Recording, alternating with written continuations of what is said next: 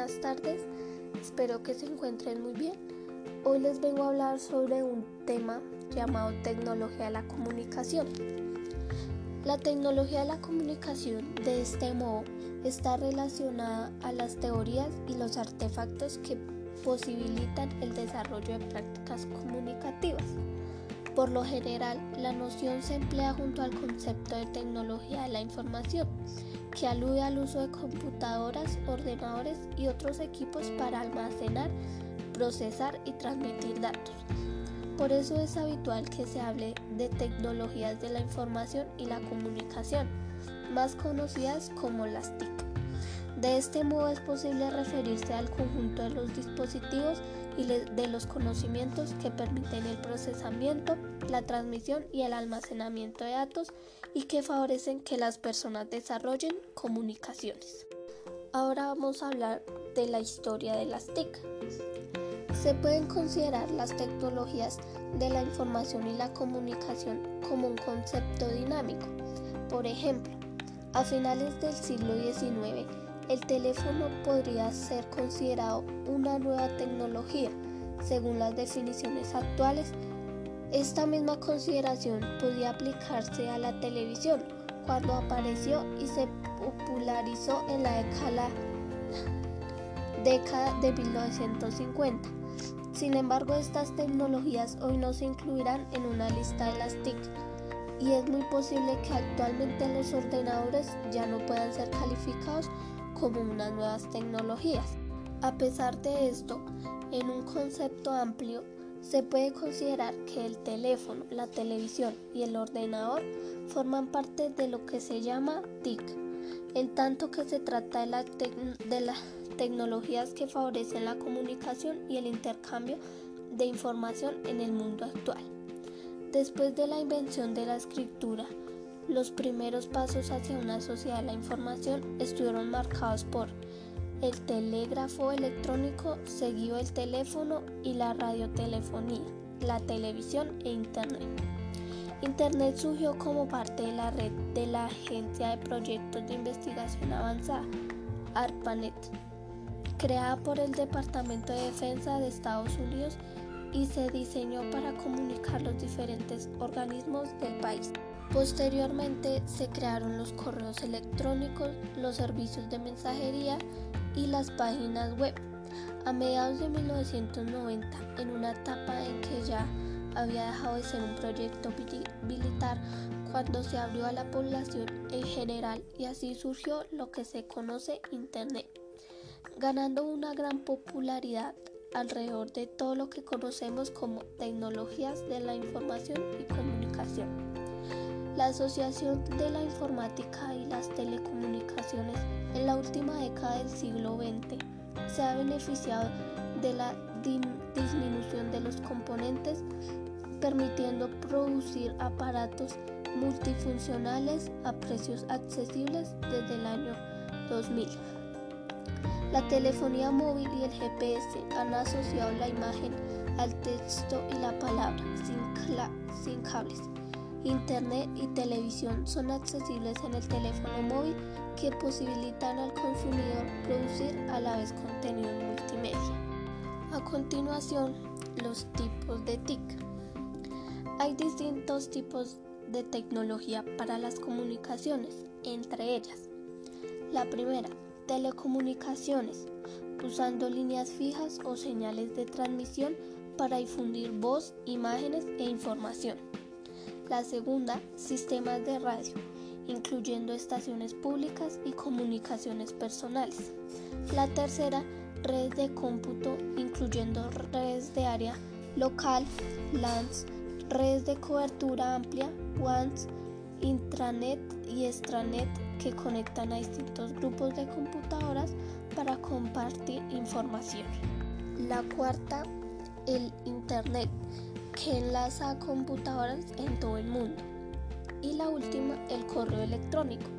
Permite enviar mensajes e información alrededor del mundo de computadora a computadora. A continuación, la historia del telégrafo. En el año 1746, el científico y religioso francés Jean-Antoine Nollet reunió aproximadamente a 200 monjes en un círculo de alrededor de una milla, 1.6 kilómetros de circunstancia, conectándolos entre sí con trozos de alambre de hierro. Nolet luego descargó una batería de botellas de Leidet a través de la cadena humana y observó que cada uno reaccionaba en forma prácticamente simultánea a la descarga eléctrica, demostrando así que la velocidad de propagación de electricidad era muy alta. En 1753, un colaborador anónimo de la publicidad Scott Magazine surgió un telégrafo electrotástico usando un hilo conductor por cada letra del alfabeto.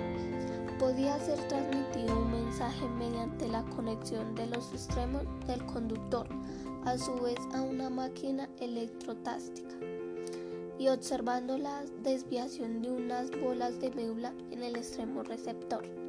Los telégrafos que empleaban la atracción electrotástica fueron el fundamento de los primeros experimentos de telegrafía eléctrica en Europa, pero fueron abandonados por ser imprácticos y nunca se convirtieron en un sistema de comunicación muy útil.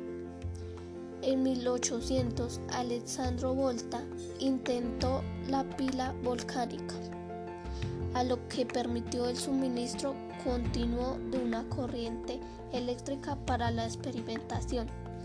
Esto se convirtió en una fuente de corriente de baja tensión, mucho menos limitada que la descarga momentánea de una máquina electrotástica con botellas de Leyden, que fue el único método conocido hasta el surgimiento de fuentes artificiales de electricidad.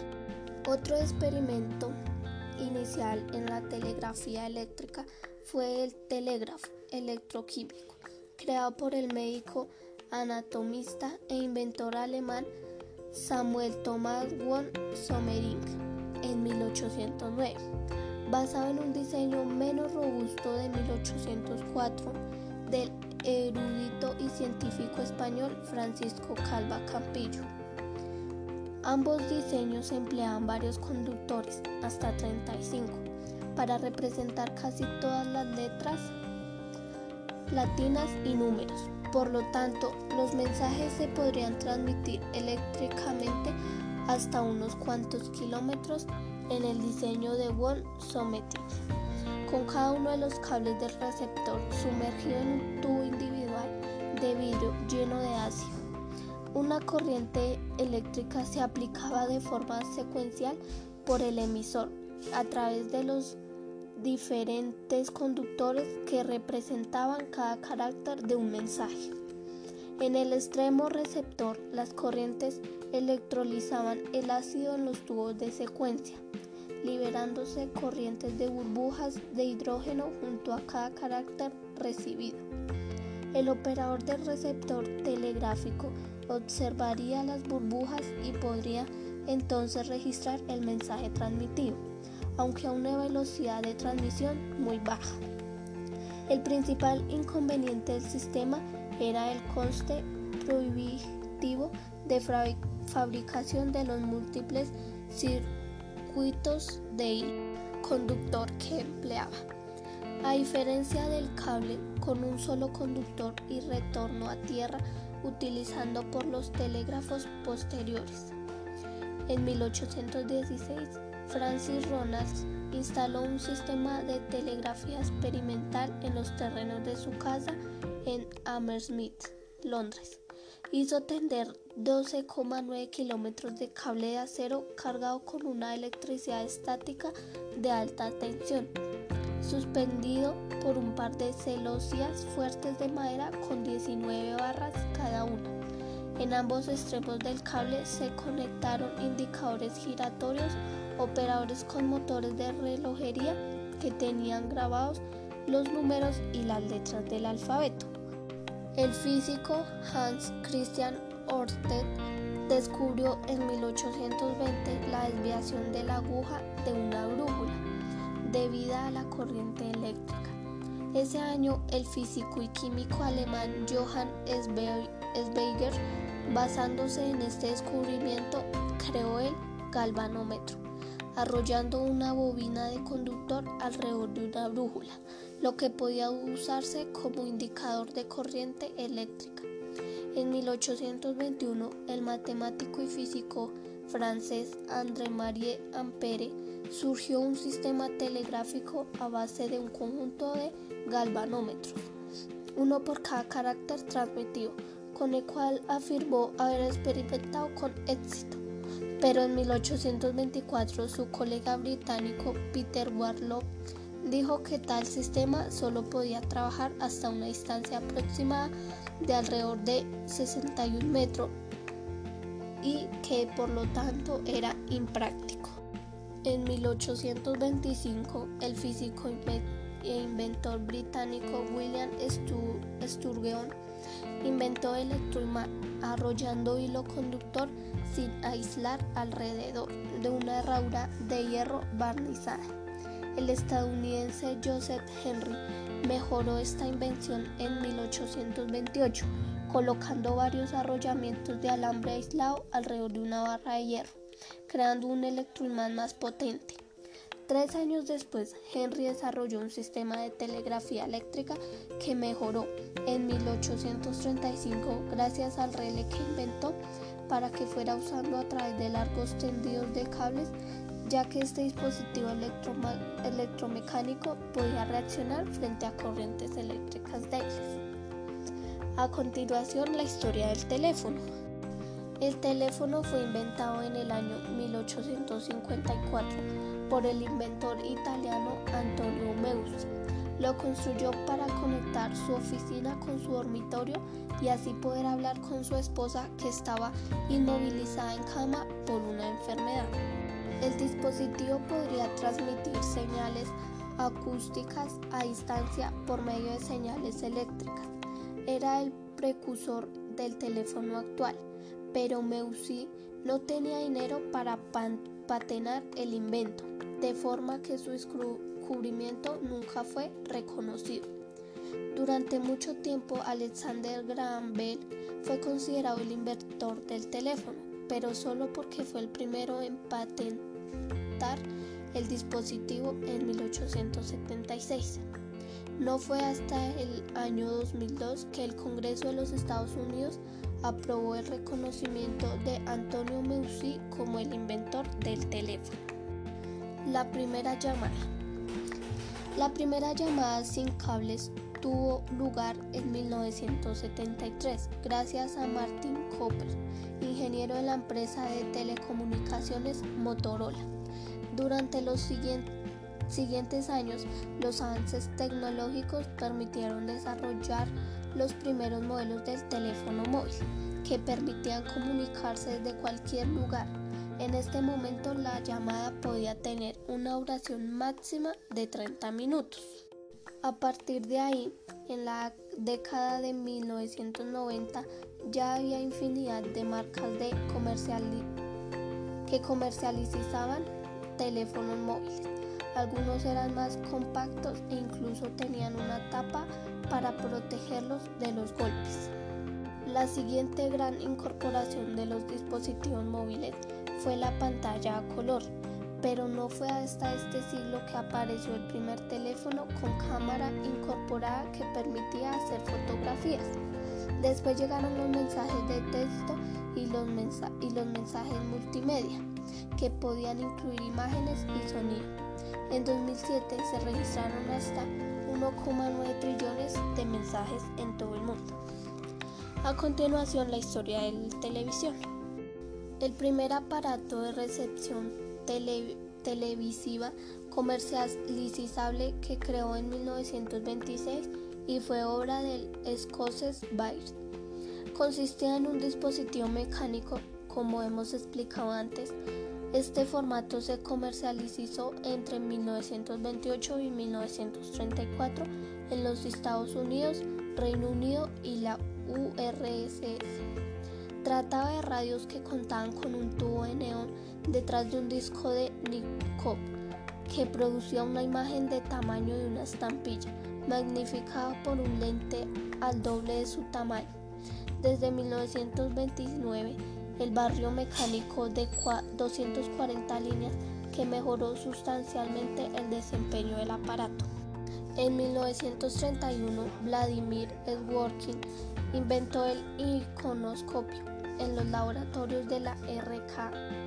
Era un tubo electrónico que permitía reemplazar a todos los demás sistemas televisivos gracias a un mosaico electrónico compuesto de miles de células fotoeléctricas independientes en tres finas capas.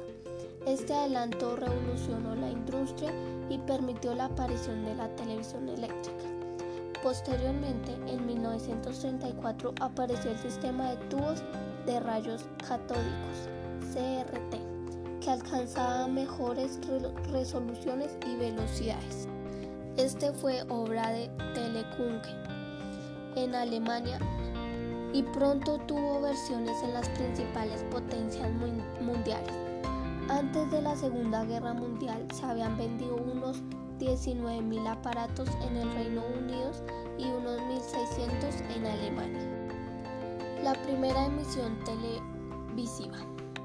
La primerísima transmisión televisiva la hizo el propio Bayer en su laboratorio, pero fue apenas con fines promocionales o demostrativos.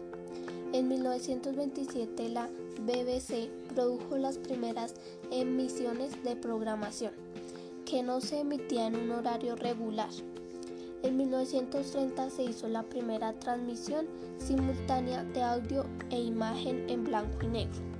En 1931 se creó la primera emisora de televisión en Alemania, en casa de Manfred Wood Ardenne. En 1932 se iniciaron las emisiones regulares en París, aunque la calidad de la imagen no superaba las 60 líneas y era en blanco y negro. Para recibir las primeras emisiones televisivas con programación pautada, habría que esperar hasta 1936 en Inglaterra o a 1939 en los Estados Unidos. Las primeras transmisiones regulares de TV electrónica ocurrieron en 1937 en Francia e Inglaterra. La era dorada de la televisión. A mediados del siglo XX se produjo la era dorada de este medio, cuando empezó a difundirse en el mundo entero y surgieron diversas estaciones de emisión en cada uno de los países del mundo. En 1953 se creó Eurovisión para conectar vía microondas las estaciones de los países europeos y en 1960 se crea Mundovisión en un intento por hacer lo mismo a escala global. En este periodo la TV llegó a América Latina y se hizo sumamente popular. En consecuencia, se fundaron las primeras emisoras nacionales de cada país y nacieron lo que, lo que luego serían grandes consorcios televisivos privados, como Televisa. La televisión a color. Aunque la transmisión a color se había estado experimentando desde el, principio, usando filtros de colores para teñir las imágenes, no se logró tener televisión a color hasta mucho después. El primer paso se dio en 1940. El mexicano Guillermo González Camarena, un sistema tricomático secuencial. Ocho años más tarde, el estadounidense Peter Walmart utilizó ese sistema para desarrollar un otro similar. Así es como en 1948 nació el sistema secuencial de campos, que tuvo éxito y fue empleado por la Columbia Broadcasting System.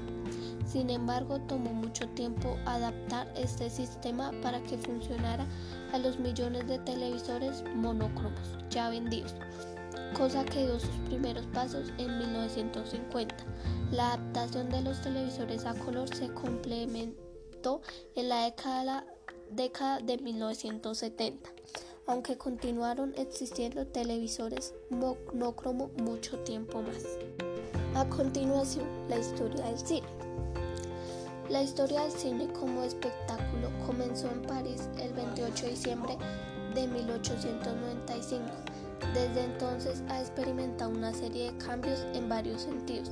Por un lado, la tecnología del cinematógrafo ha evolucionado mucho desde sus inicios con el cine mudo, de los hermanos Lumiere hasta el cine digital del siglo XXI.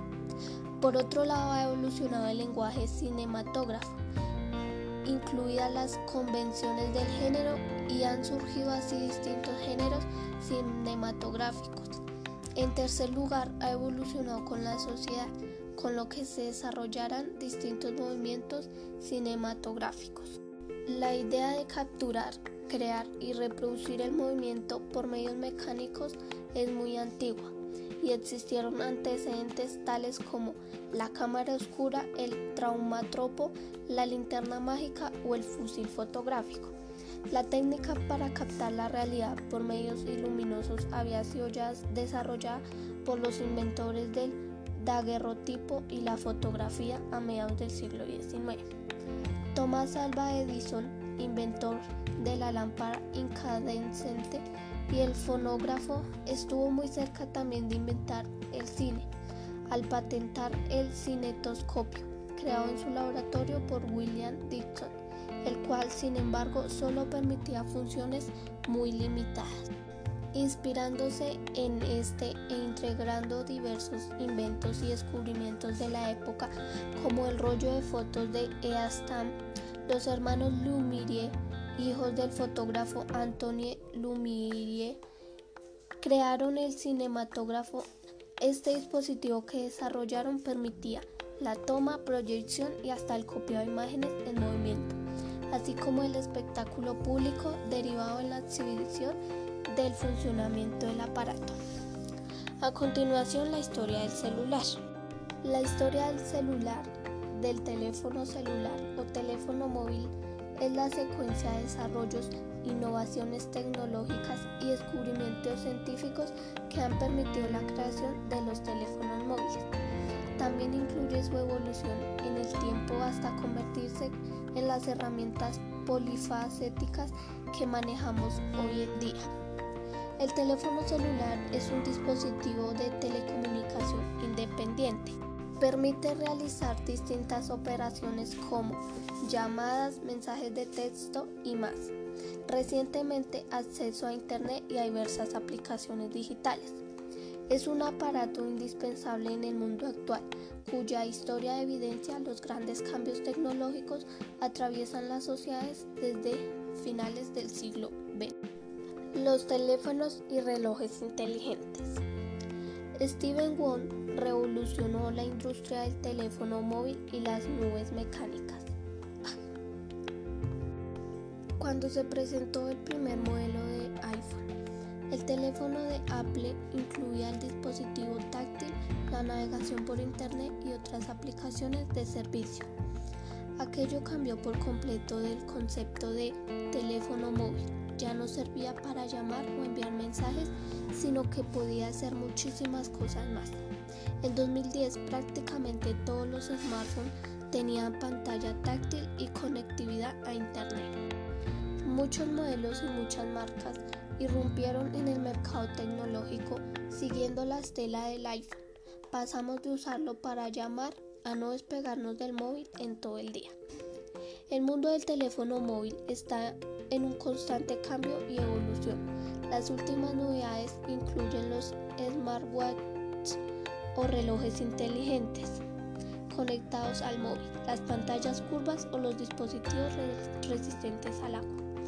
El Mobile World Congress ofrece la oportunidad de ver todas las novedades de un invento que nació para conectar a las personas y ahora forma parte de nuestra vida a todas horas redes en el hogar. El Wi-Fi es una tecnología que permite la interconexión inalámbrica de dispositivos electrónicos.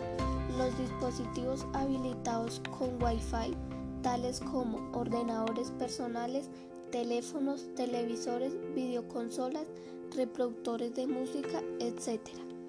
Pueden conectarse entre sí o a Internet a través de un punto de acceso de red inalámbrica.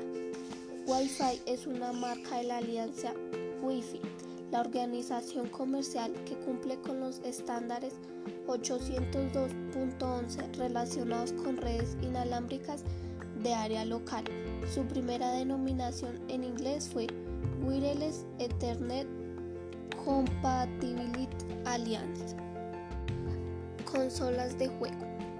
Una videoconsola o consola de videojuegos es un sistema electrónico de entretenimiento para el hogar que ejecuta videojuegos contenidos en cartuchos, discos ópticos, discos magnéticos, tarjetas de memoria o cualquier dispositivo de almacenamiento.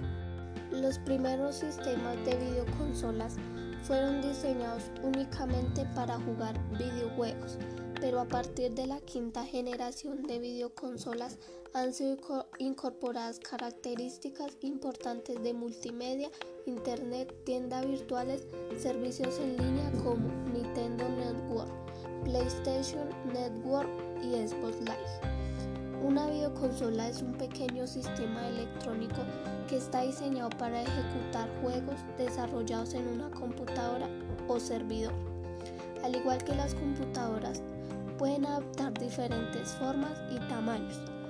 De este modo pueden, ser de sobremasa, es decir, requieren ser conectadas a un televisor para la visualización del videojuego y a la red eléctrica para su alimentación en el cual suelen consumir 12 voltios, o bien el dispositivo electrónico videoconsola portátil que cuenta con una pantalla de visualización integrada y una fuente de alimentación propia, batería o pilas.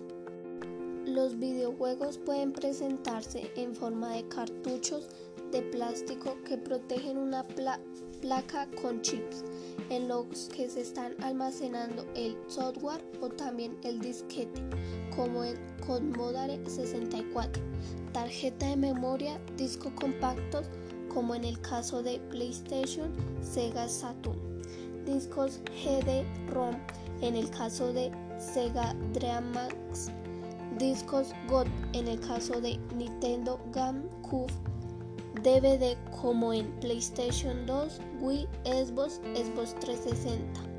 Blu-ray en, el caso de, en el caso de la PlayStation, Xbox One, PlayStation 4. O Blu-ray Ultra HD en el caso de PlayStation 5, Xbox Series X. El DVD Room y el BDB Room son los que se han impuesto como estándar en las videoconsolas de séptima generación. El formato cartucho se utiliza básicamente para videoconsolas portátiles o en generaciones pasadas de videojuegos, siendo las últimas más destacables la Nintendo 64 y Game Boy Advance. Hoy en día PlayStation Portable usa UMD formato propietario de Sony, Nintendo DC, Nintendo 3DS y Nintendo Switch. Utilizan dispositivos portátiles de tarjeta CD. El correo electrónico. Un correo electrónico es un servicio de red que permite a los usuarios enviar y recibir mensajes, también denominados mensajes electrónicos o cartas digitales, mediante redes de comunicación electrónica. El término correo electrónico proviene de la analogía con el correo postal. Ambos sirven para enviar y recibir mensajes y se utilizan buzones intermedios, servidores de correo. Por medio del correo se pueden enviar no solamente texto, sino todo tipo de archivo digital. Si bien suelen existir limitaciones al tamaño de los archivos adjuntos, los sistemas de correo electrónico se basan en un modelo de almacenamiento y reenvío, de modo que no es necesario que ambos extremos se encuentren conectados simultáneamente. Para ello se emplea un servidor de correo que hace las funciones de intermediario, guardando temporalmente los mensajes antes de enviarse a, su destinario. En Internet existen multitud de estos servidores, que incluyen a empresas y proveedores de servicios de Internet. Google en la educación.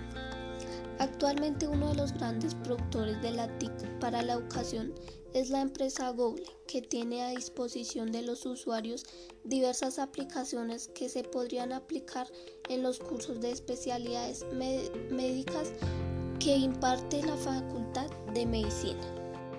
Primero, Google Classroom, centro de control para las clases. Se pueden dar clases, repartir tareas, enviar comentarios y tener acceso a la información de todos los alumnos desde un solo lugar.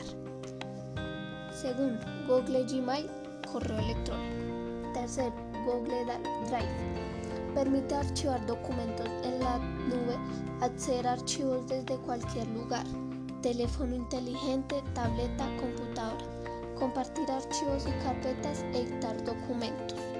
4. Google Calendar. Calendario en línea donde se pueden agregar reuniones, citas, recordatorios y tenerlo disponible en cualquier momento. 5. Google Docs. De la posibilidad de crear, compartir y acceder en línea a los documentos desde cualquier lugar. Administrar documentos, hojas de cálculo, presentaciones, encuestas, etc. 6. Google Sheets. Colabora, crea o edita junto con otros usuarios hojas de cálculo desde cualquier lugar. 7. Google Seedless.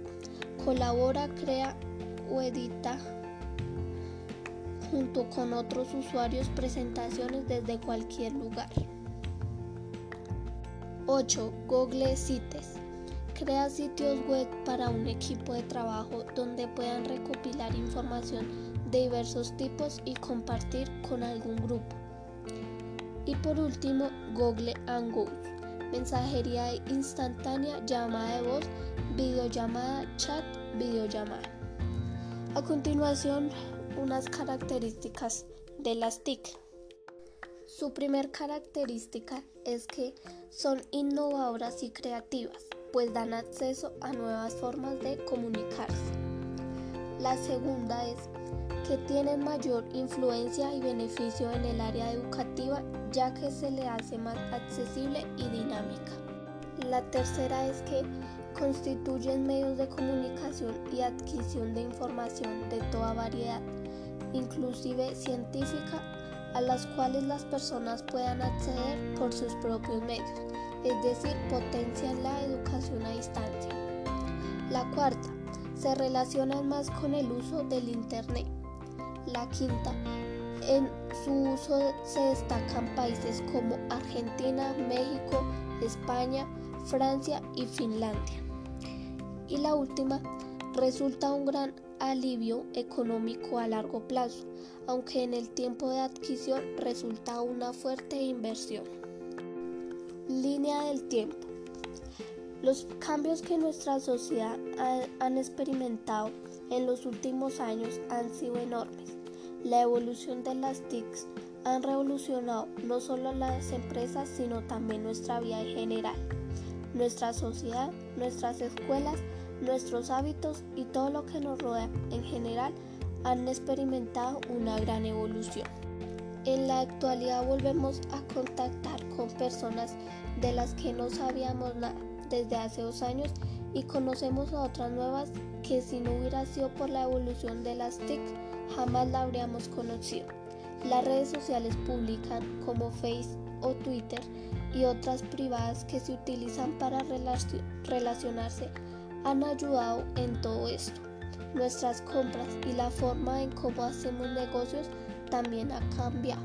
Las TICs han influenciado en nuestros gustos, en nuestras aficiones y en nuestros hábitos de consumo. Pero, ¿cómo hemos llegado a este punto en el que nos encontramos actualmente? Vemos los diferentes acontecimientos que nos han llevado hasta nuestro día en lo que a TICs se refiere. Si hacemos un viaje histórico por la historia de las TICs, podríamos encontrarnos con estos acontecimientos importantes. 3500 a.C. Aparece en Sumeria la escritura cuneiforme y en Egipto la jeroglífica. 3000 a.C. Egipto utiliza un soporte manejable para la escritura, el papiro. 2500 a.C. aparece el abaco, el cual fue el primer instrumento utilizado por la humanidad para realizar operaciones de cálculo. 2000 a.C. aparece el libro de las mutuaciones y en él encontramos la primera formulación del sistema binario. 1600 a.C. se comienza a utilizar palomas para transmitir mensajes. 1500 a.C. el pueblo fenicio crea el alfabeto. 600 a.C.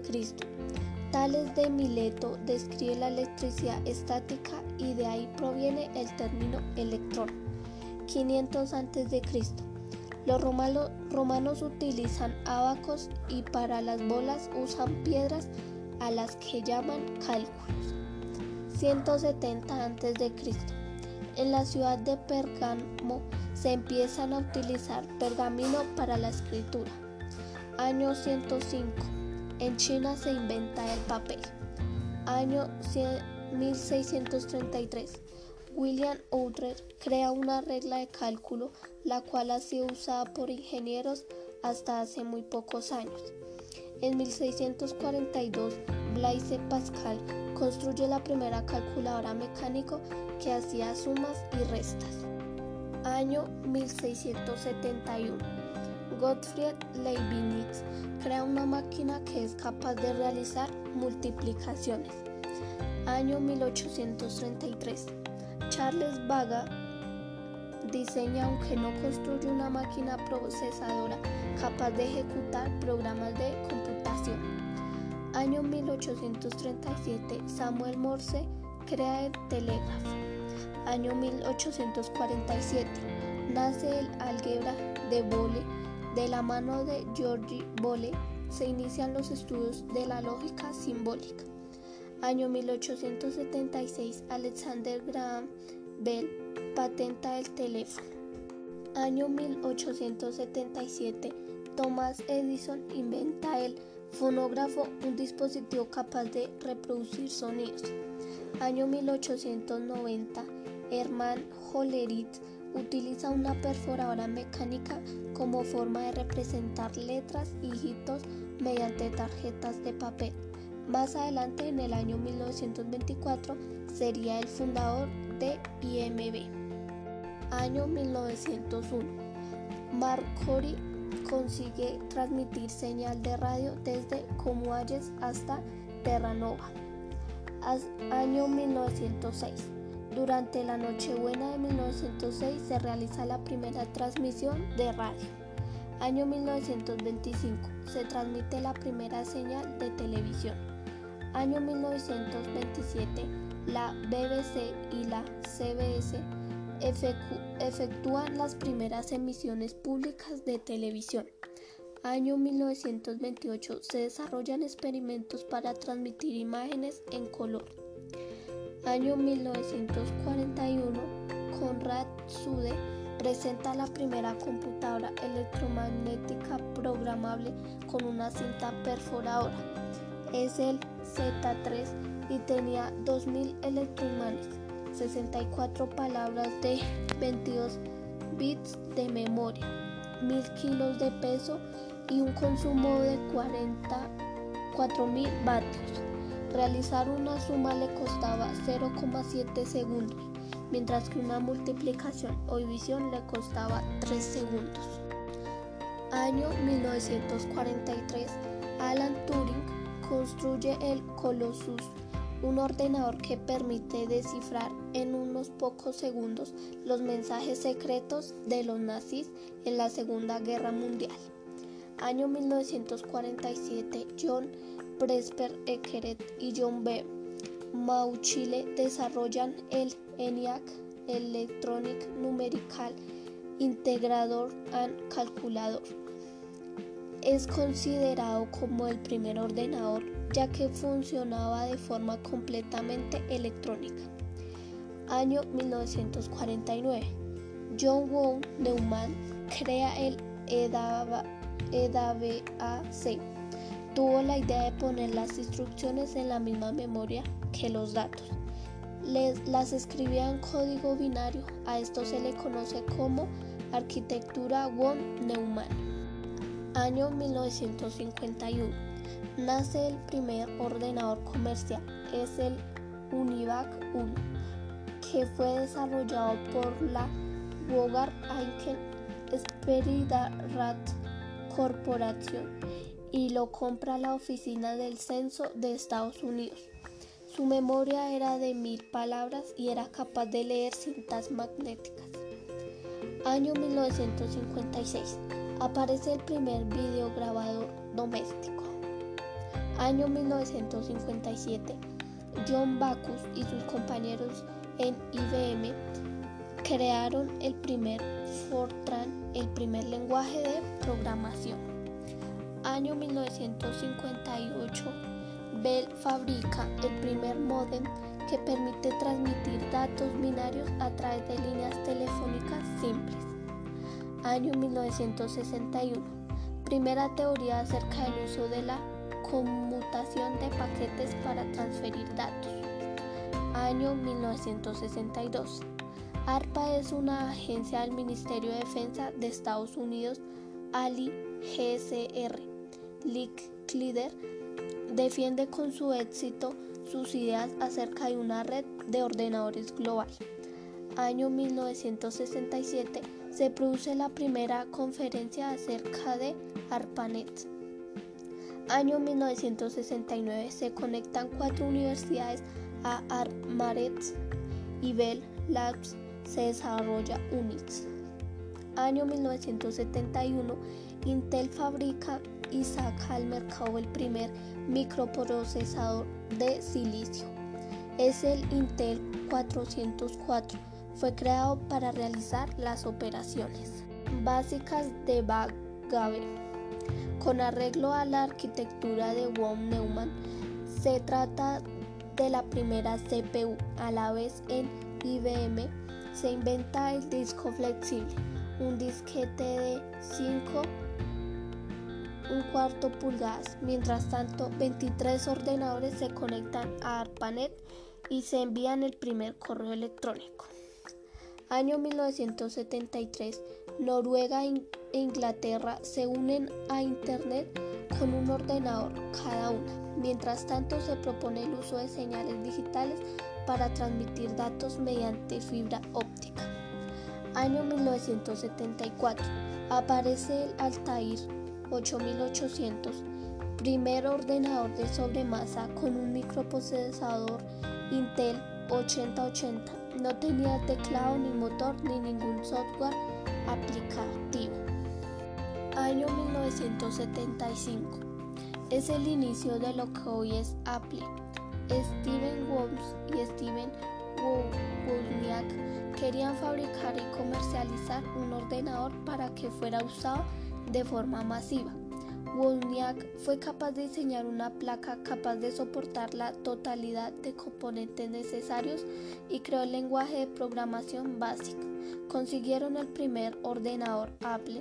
Hacia el fin de 1976 ya tenían preparado el siguiente modelo, el Apple II. Ese mismo año Bill Gates y Paul Al crearon Microsoft. Año 1977, la empresa Tandy crea el TRS-80 con periféricos externos. Es comercializado por sus almacenes Radio Shack desde finales de los 70 y durante los 80. Año 1978, Commodore desarrolla y comercializa el ordenador de sobremasa más vendido a nivel mundial. Año 1979, estudiantes estadounidenses crean los NET grupos. Año 1980 aparece el Commodore 64. Año 1981 nace el primero de los personal computer el primero de la plataforma de hardware compatible IBM PC, el IBM 5150. Además se define el protocolo TCP/IP y la palabra Internet. Año 1983 se crea el primer servidor de nombres de sitios Motorola presente el primer teléfono móvil, el Dynatac 8000X. Año 1984. Mil ordenadores conectados a Internet. Año 1987. 10.000 ordenadores conectados a Internet. Año 1989. 100.000 ordenadores conectados a Internet y se crea un prototipo de la World Wide Web. Año 1990 desaparece ARPANET.